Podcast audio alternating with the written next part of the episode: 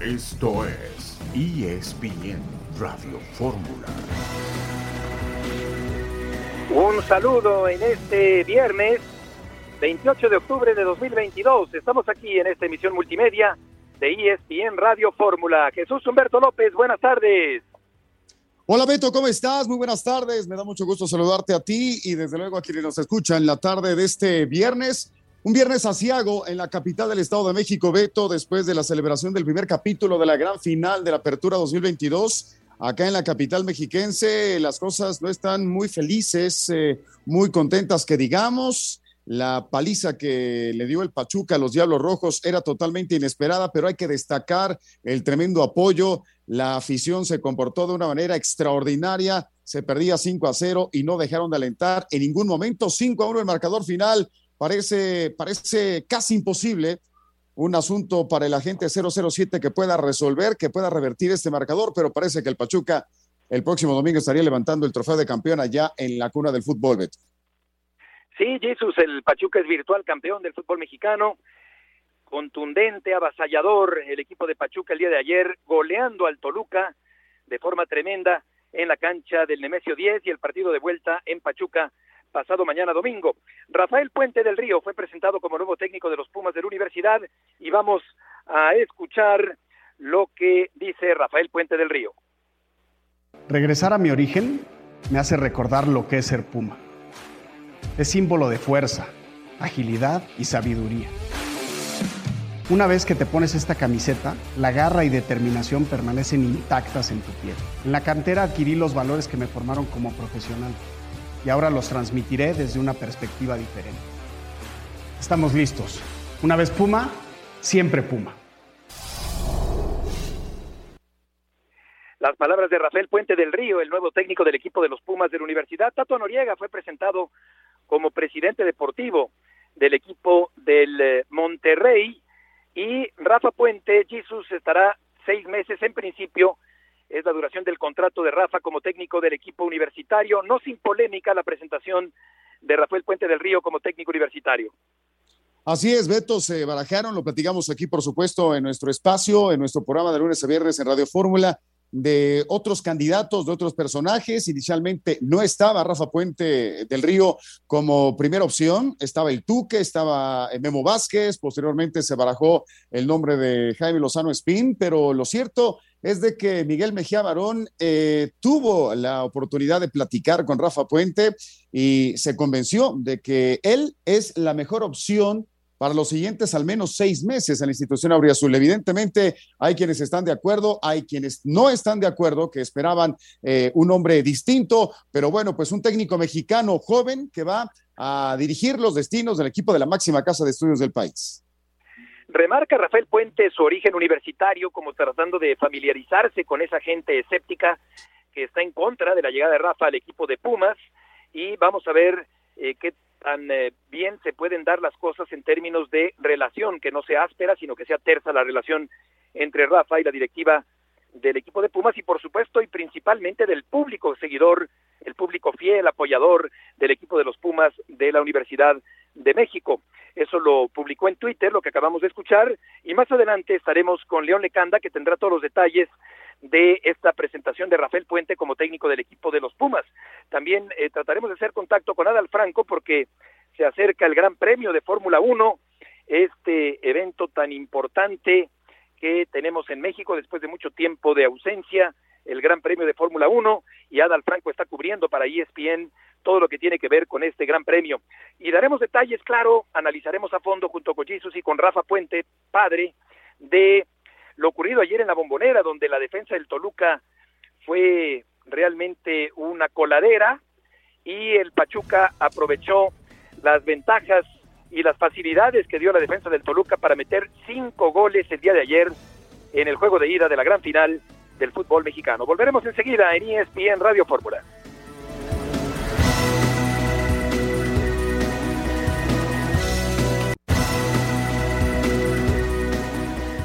Porque su historia así lo demanda, tiene que ser siempre protagonista. Y nos corresponde a nosotros trabajar y proveer a los futbolistas de cuantas herramientas podamos para que así logremos acceder a esos objetivos. Evidentemente, hice un profundo análisis, tengo un pleno conocimiento y dominio de la liga y, estoy convencido, en conjunto con la cantera, que siempre será uno de los pilares fundamentales de esta institución, sí, sí estoy convencido que existe la materia prima para construir un equipo, insisto, protagonista y altamente competitivo. Evidentemente pretendemos construir un equipo, muy bien lo dijo el ingeniero, competitivo y protagonista, como dos principales este, eh, pilares que nos tienen que distinguir y de ahí emanarán algunos más. La gente tiene derecho a, a opinar y a emitir los juicios que, que, considere sean los correctos. Entiendo la alta exigencia que demanda un club como este y por eso expresé claramente en mi introducción que les garantizo incesante trabajo. Quédense tranquilos que hoy al frente habemos, aquí aparecemos en escena tres, pero somos muchos más los que formamos esta institución que nos vamos a entregar en cuerpo y alma para corresponder sus expectativas y llenarlos de alegrías. Las palabras de Rafael Puente del Río en la presentación de Rafa como técnico del equipo universitario. Rafael Puente, buenas tardes. Rafa, ¿nos escuchas? Sí. Se corta, se corta la voz de Rafa. Bueno, vamos a hablar con Rafa en un momento más. Es interesante hablar con el papá del protagonista de la noticia del día, en medio de esta polémica que despierta la llegada de Rafa al equipo universitario. ¿Nos escuchas, Rafa? Sí, perfecto, Beto. ¿Cómo estás? Bien, Rafa, ¿cómo te encuentras con la designación de tu hijo en Pumas? No, pues la verdad, Beto, muy contento. Pues como voy a, encontrar, es una, es una oportunidad que, que la ha buscado y, y bueno, pues a lo mejor muchos no estarán de acuerdo conmigo, pero yo créeme que no ha reparado en buscar una oportunidad, una nueva oportunidad. Y bueno, pues eh, que divide opiniones y pues siempre ha generado polémica, la verdad, la figura de mi hijo, y yo sé de lo que es capaz y, y tengo, tengo la tranquilidad y la seguridad de que le va a ir primero Dios ¿Por qué sientes que su llegada despierta tanta polémica? Bueno, despierta mucha polémica, Beto. Primero por, porque eh, tú sabes que muchos colegas, estúpidamente, bueno, yo digo colegas porque trabajo en esto que es el radio, nunca me he sentido periodista, tú me conoces perfecto, pero cuando a Rafa se le ocurrió, estando en Atlas, un día decir que la zona de confort, que, que créeme y, y, lo he comentado contigo y lo digo abiertamente para que lo escuchen, para los que hemos eh, estado en el medio, sí es una zona de confort, o sea, el encontrar un espacio para sentarte sin cumplir con las labores de periodismo, que lo respeto totalmente y lo admiro en muchos de los casos, consciente de que hay de todo, no hay buenos regulares y malos, hay chayoteros y abundan muchos, pero bueno, pues no, no necesitas tener el, el, el título de periodista para sentarte ante la invitación en una mesa, pues a debatir y a compartir de, polémicas de fútbol, de análisis de fútbol, de análisis profundo, de discusiones. Y entonces, cuando yo he trabajado en ese medio durante muchísimos años, pues la verdad sí te puedo decir que es una zona de confort. Insisto, para los que lo, lo practicamos en algún momento, es muy diferente, pues la gente que va buscando y que va luchando y que hizo su curso para poder conseguir la licencia de locutor y ha trabajado y es periodista, es totalmente distinto, pero creo que ahí malinterpretaron y se ensañaron con Rafa. Entonces no sé hasta qué punto eso y a lo mejor el apellido eh, les haya sido incómodo a algunos y sí creo definitivamente que, que los juicios que muchas veces se emiten y en muchos de los casos que ni siquiera firma una columna, de todo, la verdad se, se, atreva a, intentar desprestigiar, a insultar, a cuestionar, como lo han hecho con Rafa. Pero bueno, esa historia, Rafa, estoy seguro que la tiene totalmente superada.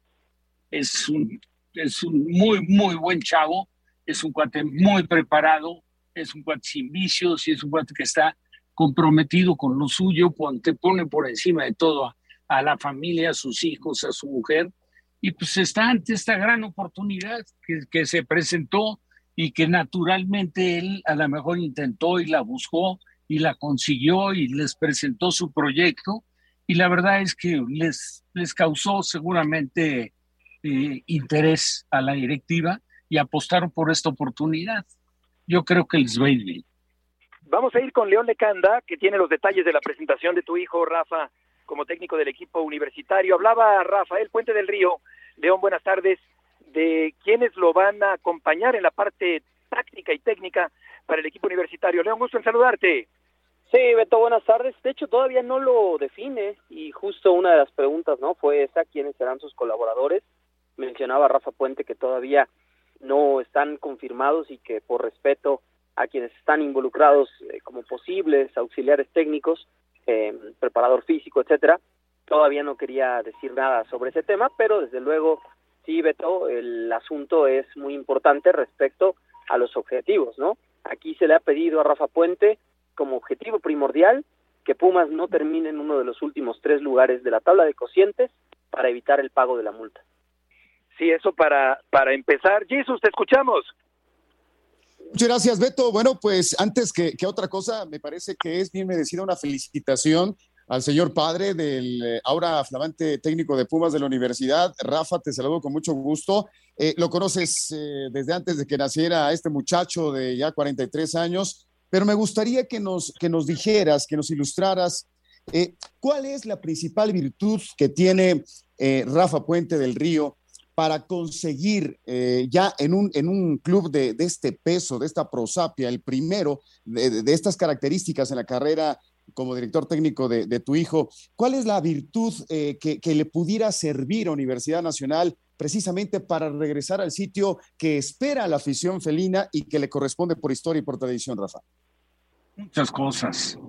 Uno, la seguridad en sí mismo, la preparación, porque no es un improvisado es alguien que, que, ha estudiado cursos, estudió el curso para entrenador, lo cumplió, eh, y sin embargo hizo el curso de la Academia de Cruyff, no ha reparado en ningún momento para, si ha tenido la oportunidad estando en Europa o Sudamérica, acercarse con gente, con gente que cumple con un prestigio y siempre, pues la verdad, con el gran interés de poder ir retroalimentando mucho más sus conocimientos, adquiriendo mayor experiencia. Por encima de todo te podría poner, y lo digo con, con, con enorme orgullo, que es honrado a Carta Cabal, que es una gente que tiene grandes valores, que no tiene vicios y que tiene la seguridad de sacar adelante el compromiso y que no repara en ningún momento cuando ha sido necesario en su vida tocar puertas para pedir una oportunidad y tratar de manifestarse, a lo mejor acompañado de un proyecto diseñado por él y que pues, yo estaba seguro que en la medida que lo pudieran recibir algunos clubes iba a despertar el interés al margen de, de, de lo que lleva en su trayectoria, porque, insisto, no es ningún improvisado y Jesús es alguien que ascendió al equipo de Lobos, que seguí de cerca ese torneo y, y, y, sí te puedo decir abiertamente que había fácil seis equipos mejores que Lobos y que logró el ascenso y que luego cumplió también cabalmente con su compromiso en, en, en Querétaro. Creo que el riesgo que asumió en la parte final cuando fueron vendidos y Mier, eh, se fue San Beso, se debilitó un equipo que tampoco tenía un gran potencial y luego vino lo del Atlas, ¿no? Que lamentablemente se atravesó la pandemia y alteró en mucho los el, el, proyecto que había, ¿no? Yo creo que son muchas las cosas que la verdad te encuentras en la figura de Rafa como, como ser humano y como técnico para, para poder eh, jugártela, pues no tanto en un experimento, porque yo creo que sí va respaldado de algo, pero que naturalmente ha llamado la atención porque Pumas es un equipo grande. Sí, vamos a volver con León Lecanda en un momento más para que León nos haga favor de completar la información con respecto a la presentación de Rafael Puente del Río como técnico del equipo de Pumas. Se había mencionado la figura de Tuca Ferretti, la de Jaime Lozano. Finalmente, eh, termina Rafa Puente eh, del Río por ser el técnico del equipo universitario para el próximo torneo y en un momento más vamos a complementar contigo, León, la información con respecto a esta polémica presentación muy mediática que ha habido el día de hoy por toda la repercusión que ha habido eh, públicamente en Twitter principalmente con respecto a la llegada de Rafa como técnico del equipo de la Universidad Nacional Autónoma de México. Vamos a platicar también acerca de la gran final del fútbol mexicano, sobre esta forma en que el equipo de Pachuca arrolló al conjunto del Toluca. Lo lamento, Jesus, por lo que pasó el día de ayer ahí en la bombonera, pero bueno, ya estaremos platicando más a fondo con Rafa y con Jesus sobre ese tema. Vamos a ir a una pausa, volveremos enseguida para continuar con León Lecanda. León Lecanda tiene el complemento de la información de la presentación de Rafael Puente como técnico universitario. Sí, Beto, y uno de los tópicos, eh, un abrazo fuerte a Rafa, a Jesus, eh, fue justamente cómo va a manejar Rafa Puente del Río el vestidor de Pumas, ¿no? Con una figura del tamaño de Diego, de Dani Alves y dicen por ahí, ¿no? Que, que bueno, tienes que echarte a la bolsa siempre como entrenador a esos líderes o a esos jugadores de más experiencia pero me gustó la manera en la que abordó el tema Rafa Puente al decir que lo va a poner a disposición del grupo y que tiene que entender cada uno de los jugadores que los objetivos colectivos están por encima de los individuales. Por ahí la directiva felina y el propio cuerpo técnico saben que a Dani Alves le restan seis meses de contrato en el club y que tiene que reportar para el inicio de la pretemporada. Correcto, León. Muchas gracias por la información. Gracias a ustedes. Buenas tardes. Buenas tardes, Rafa. ¿Por qué sientes que cayó tan mal el hecho de que Rafa ofreciera sus servicios al equipo universitario? No, no, no sé, porque hay desacuerdo de muchos. Unos. Eh, A ver, Rafa, que te escuchas mal. Fíjate, si quieres. Recuperamos la comunicación. A ver si le podemos marcar mejor, eh, Roger Mario, a Rafa para que lo escuchemos mejor eh, porque se corta mucho esta comunicación.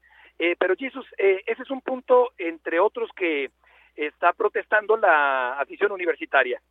Sí, sí, por supuesto. Lo que pasa es que no sé qué tanto, tanta expectativa creó o se creó en torno a la afición de, de Pumas de la universidad el haber hablado de un personaje que yo creo que muchos esperan eh, tener de vuelta con la institución Auriazul, como es el caso de Ricardo Tuca Ferretti, que en este momento tiene pues algunos meses de, no trabajo, ¿no? De, estar desempleado y que forma parte inherente de la historia de este equipo desde hace muchos años, eh, de, haber pensado en una dupla con Memo Vázquez, que, que ya hizo campeón a Universidad Nacional, Posteriormente, creo que, creo que tampoco se vio con malos ojos traer a Jaime Lozano Spin, que, bueno, pues tuvo un gran papel en los pasados Juegos Olímpicos, que no le fue bien con Ecaxa, pero que también eh, identificado totalmente con la institución Auriazul. A mí me parece, a mí me parece que siendo una apuesta joven, una apuesta comprometida, eh, un, técnico que, bueno, pues ya lo platicaba Rafa, logró ascender a Lobos de la Benemérita Universidad Autónoma de Puebla, que después estuvo con Querétaro y pasó por los rojinegros del Atlas, merece eh, la oportunidad de estar en un equipo como Universidad Nacional. Eh, mucho deberá haber aprendido, yo espero que así sea. Eh, el hecho del manejo con los medios de comunicación y, de lo que pueda expresar y de lo que pueda también guardarse en la comunicación diaria respecto a su equipo, pero creo que lo más importante tendrá que ser la comunicación directa con sus dirigidos. Creo que tiene en la capacidad para, hacer que Pumas sea un equipo altamente competitivo. y, yo me pregunto, eh, más allá de eludir esta zona del pago de la multa por la cuestión de la tabla de cocientes, me gustaría saber exactamente qué es lo que espera Miguel Mejía Barón, la dirigencia de Pumas, respecto a, Rafa Puente del Río después de estos seis meses. Si es la reclasificación, si es la liguilla o algo más. Yo creo que hay que tirar de arriba, hay que pensar en lo de arriba. Me extraña que estén pensando en no quedar al final de la tabla, cuando lo que hay que pensar es quedar arriba de la tabla. Yo creo que hay que tener altura de miras por parte de la directiva del equipo universitario. Y vamos a ver si la afición de Pumas, que es una afición influyente, con mucho peso, muy entregada, muy comprometida, muy apasionada, vamos a ver si esta afición le da a Rafa el beneficio de la duda para que pueda trabajar en el equipo de los Pumas de la universidad. Vamos a escuchar a los técnicos de la final del fútbol mexicano, Almada que le ganó la partida de forma tremenda a Nacho Ambriz el día de ayer en el primer partido en la cancha de Toluca. Pesadilla primer tiempo. En la final del primer tiempo no estuvimos a la altura de lo que es jugar una final. No quedan 90 minutos, no hemos ganado nada. Esos son accidentes que pasan en el fútbol. La diferencia en el fútbol es un gol. Que siento que es mucho castigo dentro de lo que fue el partido. Tuvimos la efectividad que debíamos tener siempre. ¿no? Internamente está la cosa jodida, tenemos que irnos a jugar, no tenemos, tenemos poco que perder, mucho que ganar. Nosotros tenemos los pies sobre la tierra, este, quedan 90 minutos de fútbol y Toluca es un gran equipo con grandes futbolistas y de ninguna manera nos vamos a confiar. Sí estamos caídos, pero digo, muertos todavía no estamos. Tengo el coraje, la determinación de que el partido del domingo va a ser diferente. La diferencia en el fútbol y con Toluca no es esta, estos son accidentes que a veces ocurren no vamos a cambiar nuestra forma de jugar por un resultado. Se podrán de reír de mí, no importa que se rían de mí, yo confío en este grupo, me tengo que morir en la raya. Y me voy a morir de algo, no me voy a morir de nada, entonces tenemos que morir de algo en, ese partido. Pues eh, se va a morir en la raya Nacho, pero qué zarandeada, Jesus, le pegaron al equipo de Toluca el día de ayer, muchos errores defensivos, goleada y misericordia la que le propinó el equipo de el eh, eh, Pachuca el día de ayer. Verdaderamente decepcionante, Beto, lo que vimos ayer. Estuve presente, tuve la fortuna de estar en el MSO 10, un ambiente espléndido, eh, eh, sensacional, tal y como ha ocurrido en los, en los últimos partidos en el coloso de la Avenida José María Morelos y Pavón de la capital mexiquense, en la serie contra América, no se diga la anterior contra Santos Laguna, desde la reclasificación frente a Bravos, la afición de los Diablos de 10 esta afición merece el título de, campeón del fútbol mexicano, no así el equipo que decepcionó desde el primer minuto. No estaba conectado, no estaba enganchado, no estaba a la altura de una gran final del fútbol mexicano y rápidamente ante, ante la gran calidad, ante el poderío de, de Pachuca, pues lo terminó por pagar muy caro. ¿Dónde estaba la cabeza y dónde estaban los pies de los Diablos Rojos, Beto? Realmente nos preguntábamos allá en el estadio dónde quedó ese Toluca que había contenido al líder eh, de la competencia, al poderosísimo América, dónde había quedado esa defensa que había trabajado aseadamente, completamente desaparecida.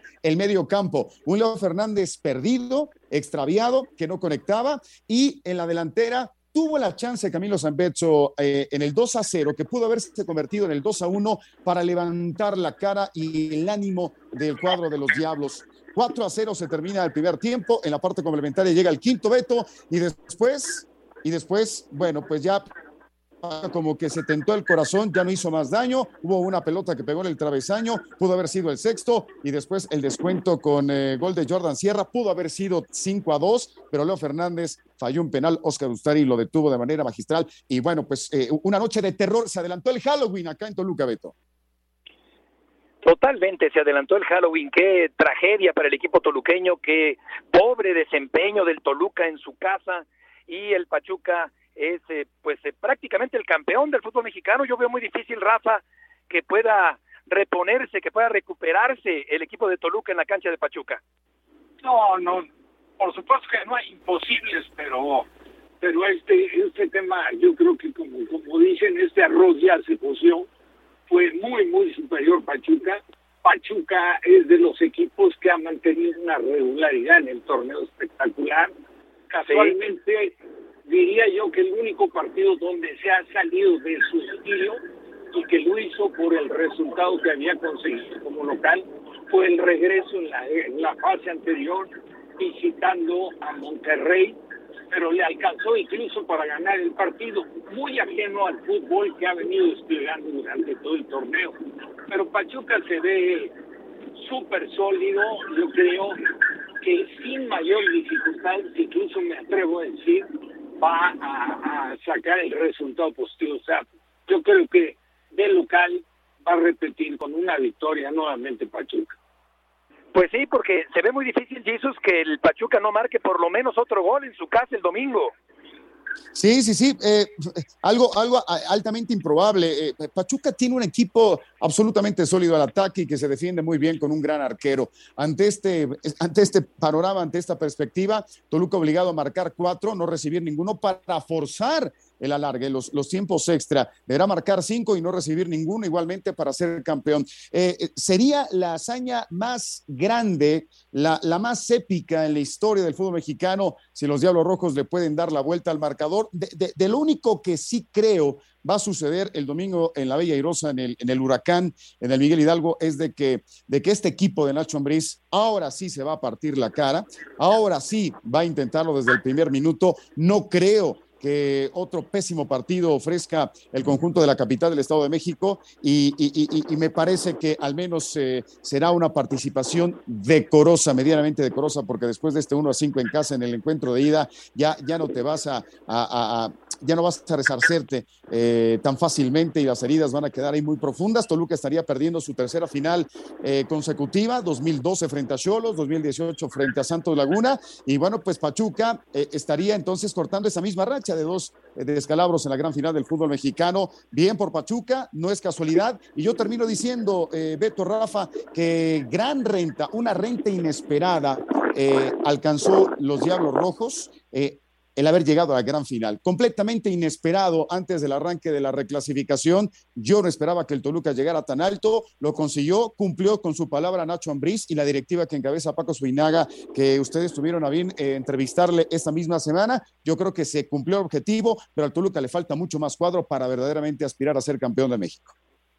Sí, me recuerda un poco lo que decía Arcamón después de la goleada del América en el partido de ida en esta liguilla que pues ya no buscaba reponerse o tratar de remontar el marcador, sino por lo menos eh, no arrastrar tanto el orgullo, aunque el Puebla siguió arrastrando el orgullo en la cancha del Estadio Azteca y no fue un rival para el conjunto del América. El Toluca vamos a ver qué puede hacer, por lo menos para mantener el prestigio de la institución después de la paliza que se llevó el día de ayer. De regreso en esta tarde en ESPN Radio Fórmula. Adal Franco, ¿en dónde estás? Querido Beto, ¿cómo estás? Te mando un fuerte abrazo desde el Autódromo de los Hermanos Rodríguez, donde ha comenzado ya la actividad el Gran Premio con la práctica libre número uno. Beto, hace un rato los pilotos de Ferrari se ubicaron primero y segundo, Sainz y Leclerc en ese orden, mientras que Checo Pérez y Max Verstappen fueron tercero y cuarto. Curioso, Beto, el mismo tiempo, ¿eh? Un minuto 20 segundos, 827 milésimas de segundos para los dos. Cosa curiosa, pero es una buena señal de cara a lo que puede tener Checo este domingo en la carrera, Beto. ¿Qué tantas probabilidades, querido Ada, le ves a Sergio Pérez de ganar el Gran Premio de Fórmula 1 de México? Las probabilidades son altas. Entiendo que hay mucha expectativa y mucho se ha hablado desde la semana anterior, pero sobre todo esta semana que si Red Bull, que si Verstappen lo van a apoyar. Eh, yo creo que hay que acabar un poco ya, Beto, con esa expectativa, al menos por parte de Verstappen, que en reiteradas ocasiones ha dejado en claro que él no va a hacer nada adicional por ayudar a Checo, y lo ha dicho, si él termina segundo detrás mío, pues sumará más puntos que Leclerc, que es con el que está peleando en el Campeonato Mundial de Pilotos, es el segundo lugar, ¿no? En ese sentido, Verstappen no va a hacer algo adicional. El equipo hará lo que está haciendo todos los fines de semana, pero yo sí veo esa, esa posibilidad cercana. E, e, el, tiro, si, si me permite la expresión, eh, Beto, tendrá que ser con el propio Leclerc y con Sainz. Ferrari puede andar muy bien este domingo, ¿eh?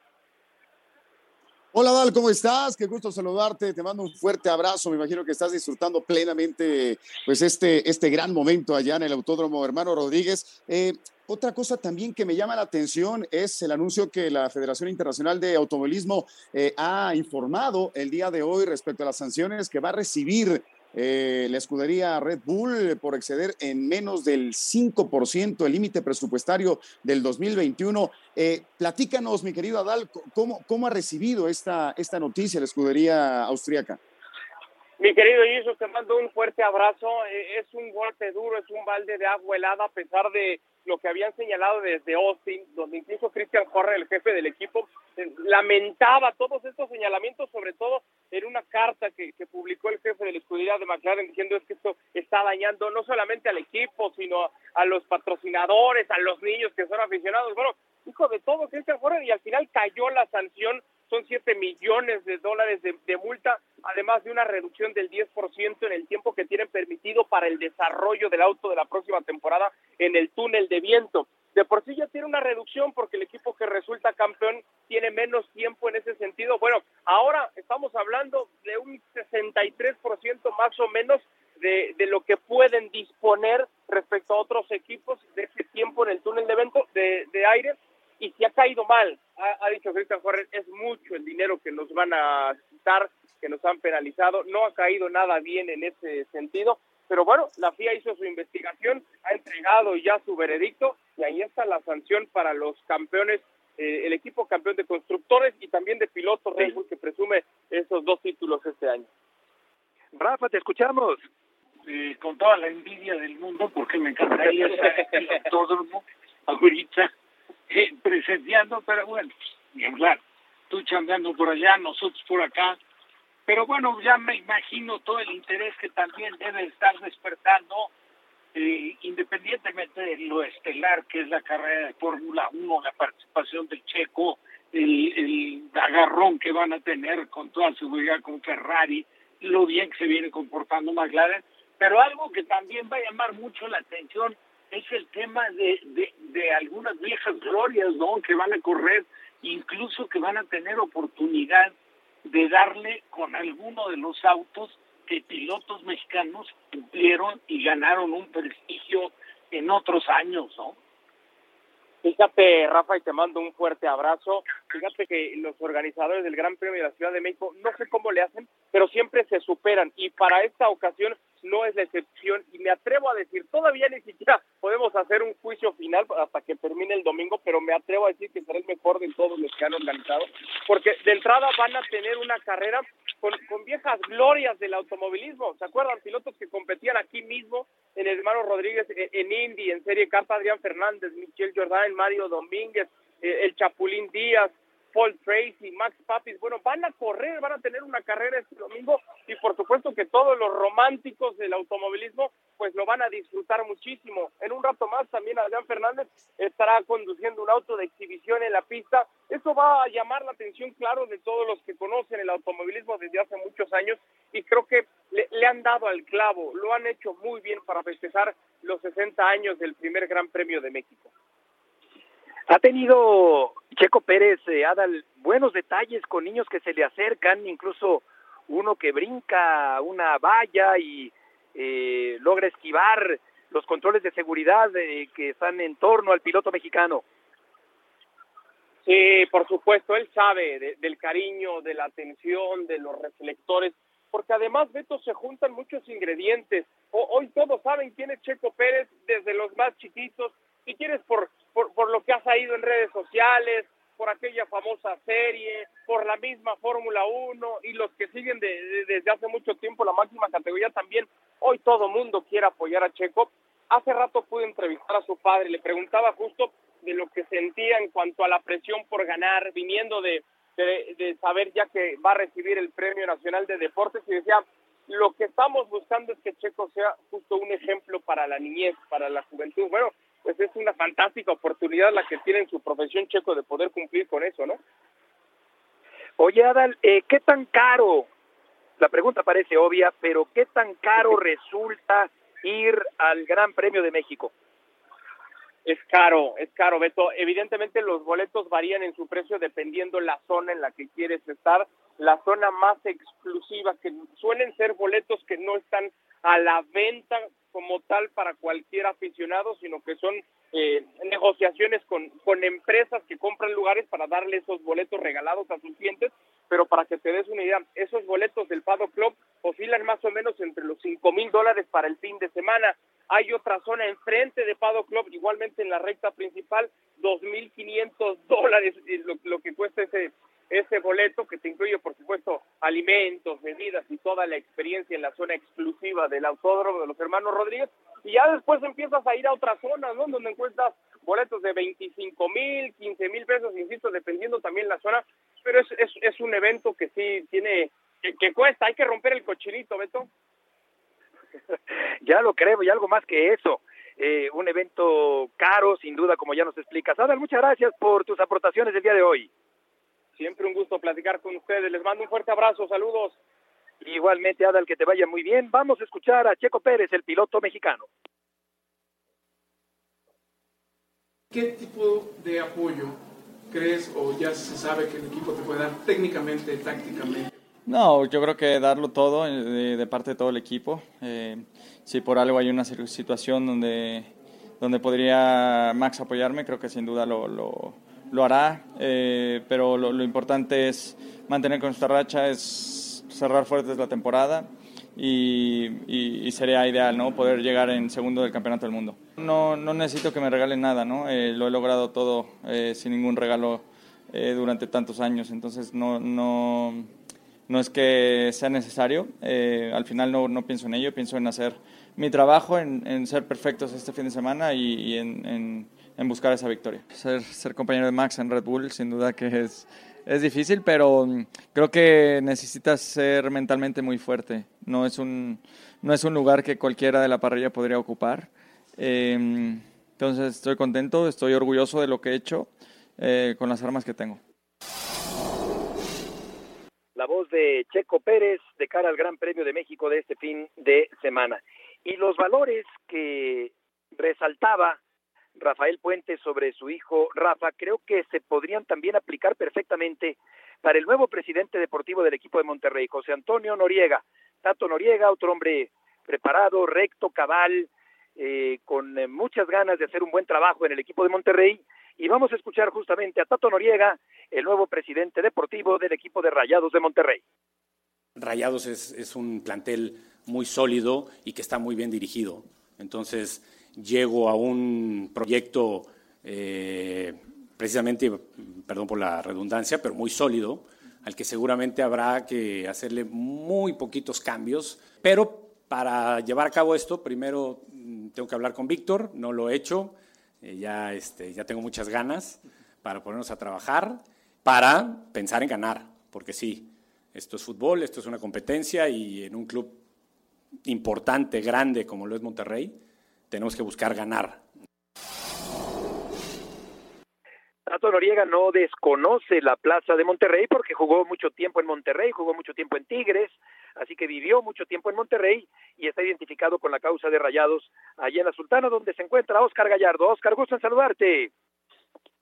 ¿Qué tal, Ediberto? Muy buenas tardes, fuerte abrazo amigos de ESPN Radio Fórmula. Entre 1992 y 1996, el Tato Noriega jugó con los Rayados. El ahora presidente deportivo albiazul, pues lo hemos visto contento, Heriberto, desde que llegó hace dos días a la Sultana del Norte en su primera conferencia con los medios, me atrevo a, decir, porque ya estuvimos que el Tato, pues prácticamente estuvo a nada de, de llorar porque se veía una mirada al borde de las lágrimas, pero de felicidad, porque el Tato dentro de lo que declaraba contento y sobre todo comprometido Heriberto con este nuevo reto, platicó con Duilio Davino, lo dejaba en claro, está pendiente la charla con Víctor Manuel Bucetich, pero nos hemos enterado que esta charla será en las próximas horas y también Tato pues con la misión de encontrar un hogar, una casa, la está buscando en San Pedro Garza García, en la carretera nacional en Monterrey, también cerca del Barrial, de algunas opciones.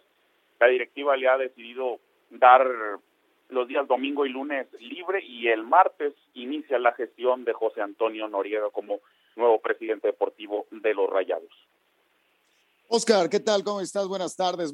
Pues tercer exjugador de Rayados en convertirse en, directivo, en director deportivo. El caso de, eh, en su primera ocasión, Luis Miguel Salvador, posteriormente Duilio David, a quien está sustituyendo. Y ahora el Tato Noriega, se habla y lo escuchamos de que se compromete a ganar, pero ¿a ganar qué, mi querido eh, Oscar? Y, y, también cuál ha sido la respuesta de la afición, una afición que es, es muy intensa, que es flemática, es eh, una afición con mucha pasión. Eh, ¿Cuál ha sido justamente el eco que ha tenido Tato Noriega respecto a quienes estarán ahí seguramente semana tras semana, pues sintiendo su efervescencia, su pasión por este equipo, Oscar? ¿Cómo estás, Jesus? Te mando un fuerte abrazo. Bueno, dentro de las preguntas en la conferencia de prensa, el Tato puntualizó, el Tato fue claro él primero tendrá que atender los asuntos de manera urgente, los pendientes, habla del presente, el Tato no quiere hablar del futuro, sin embargo, dentro de las pláticas que ha tenido José Antonio con gente de la empresa que es dueña del Club de Fútbol Monterrey, pues en estos en estas pláticas los objetivos han sido claros, los títulos de liga, Jesus, porque hay que recordar que desde la apertura 2019 Rayados no ha ganado la liga. Hoy se cumple un año de la última Conca Champions que el Monterrey se gana a las Águilas del América por ahí las Copas MX que pues se han dejado a un lado en cuanto a la programación, pero el objetivo principal, Jesus, es ganar primero la Liga MX, volver al protagonismo internacional y el Tato sabe que cuenta con la plantilla y cuenta con el respaldo del señor José González Ornelas para tener una buena inversión en este mercado invernal de fichajes, porque Rayados necesita ganar un título siendo la plantilla más cara del fútbol mexicano. Y respecto al tema de la afición, hemos visto en redes sociales pues aficionados contentos. También la forma en cómo Monterrey queda eliminado, yo creo que fue un acierto el haber tenido el entrenamiento a puerta abierta antes del partido de vuelta frente a los Tuzos del Pachuca tras la goleada en la semifinal de ida, porque la gente al final no se va tan molesta a pesar de los cinco goles en el partido de ida y hoy ya pensando en una nueva etapa en la gestión del Tato Noriega, me atrevo a decir que la mayoría de los aficionados está contenta con la llegada de otro exfutbolista Jesus, como comentabas. Sí, Oscar, muchas gracias por la información. Buenas tardes, Heriberto. Buenas tardes, vamos a escuchar a Fernando Hierro, que es el nuevo director deportivo del conjunto del Guadalajara. Chivas es un gigante. Necesitamos un entrenador que sepa trabajar con la gente joven, sí. Que haya trabajado y conozca la liga o haya estado trabajando cerca de la liga, también lo tenemos, ¿no? Que, que tenga una mentalidad que haya entrenado en grandes ligas en Europa, también. El modelo y la cabeza, las características de lo que queremos ya lo tenemos. Las alternativas también las tenemos. Entonces, por lo tanto, es una cuestión de sentarse, hablar y saber y entender eh, lo que necesitamos. Vamos al eh, reporte de Jesús Bernal con respecto al Guadalajara, allá en la Perla Tapatía. Jesús, gusto en saludarte. Hola Jesús, gusto en saludarte. Saludos Beto, buena tarde para ti, para la gente que nos sintoniza. Pues el equipo del Guadalajara sigue sin anunciar director técnico. Su director deportivo Fernando Hierro a principios de esta semana se fue a España, pero todavía el tema no está finiquitado con Albert Celades, quien es el candidato número uno para tomar la, dirección técnica del equipo. De hecho, pues el tema comienza a convertirse en una preocupación porque los jugadores del Guadalajara están citados para regresar a los trabajos el próximo lunes 31 de octubre y si bien quedan por ahí eh, tres días y pues hay vuelos de México a Madrid eh, prácticamente todos los días, pues sí llama poderosamente la atención que siendo viernes la situación todavía no esté finiquitada, Beto. Es cierto, está pasando, está pasando el tiempo. Jesús, ¿quieres decir algo más? Nada más eh, comentar que, bueno, pues Chivas tendrá que realizar su pretemporada sin tres futbolistas, Alexis Vega, Roberto Alvarado y Sebastián Pérez Buquet, quienes estarán con selección, dos de ellos, el Piojo y Vega, buscando su lugar para el Mundial, y Pérez Buquet que va como sparring, ¿Mohamed podría llegar a ser una posibilidad, Jesús?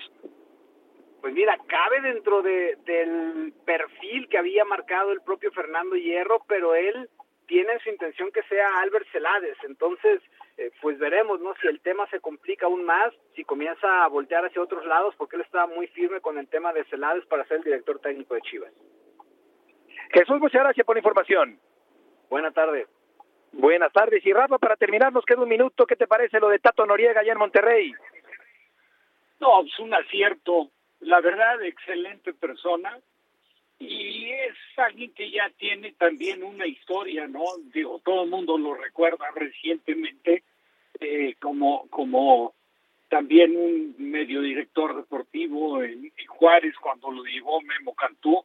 Estuvo un buen tiempo trabajando con nosotros en ESPN y la verdad siempre pues siempre caracterizándose por ser una muy buena persona, capacitado, con personalidad y tiene antecedentes en el fútbol, fue directivo de Morelia, directivo también de Santos, entonces yo creo que fue un acierto. Rafa, Jesus, buenas tardes, gracias y feliz fin de semana. Venga, saludos, abrazo. Buenas tardes.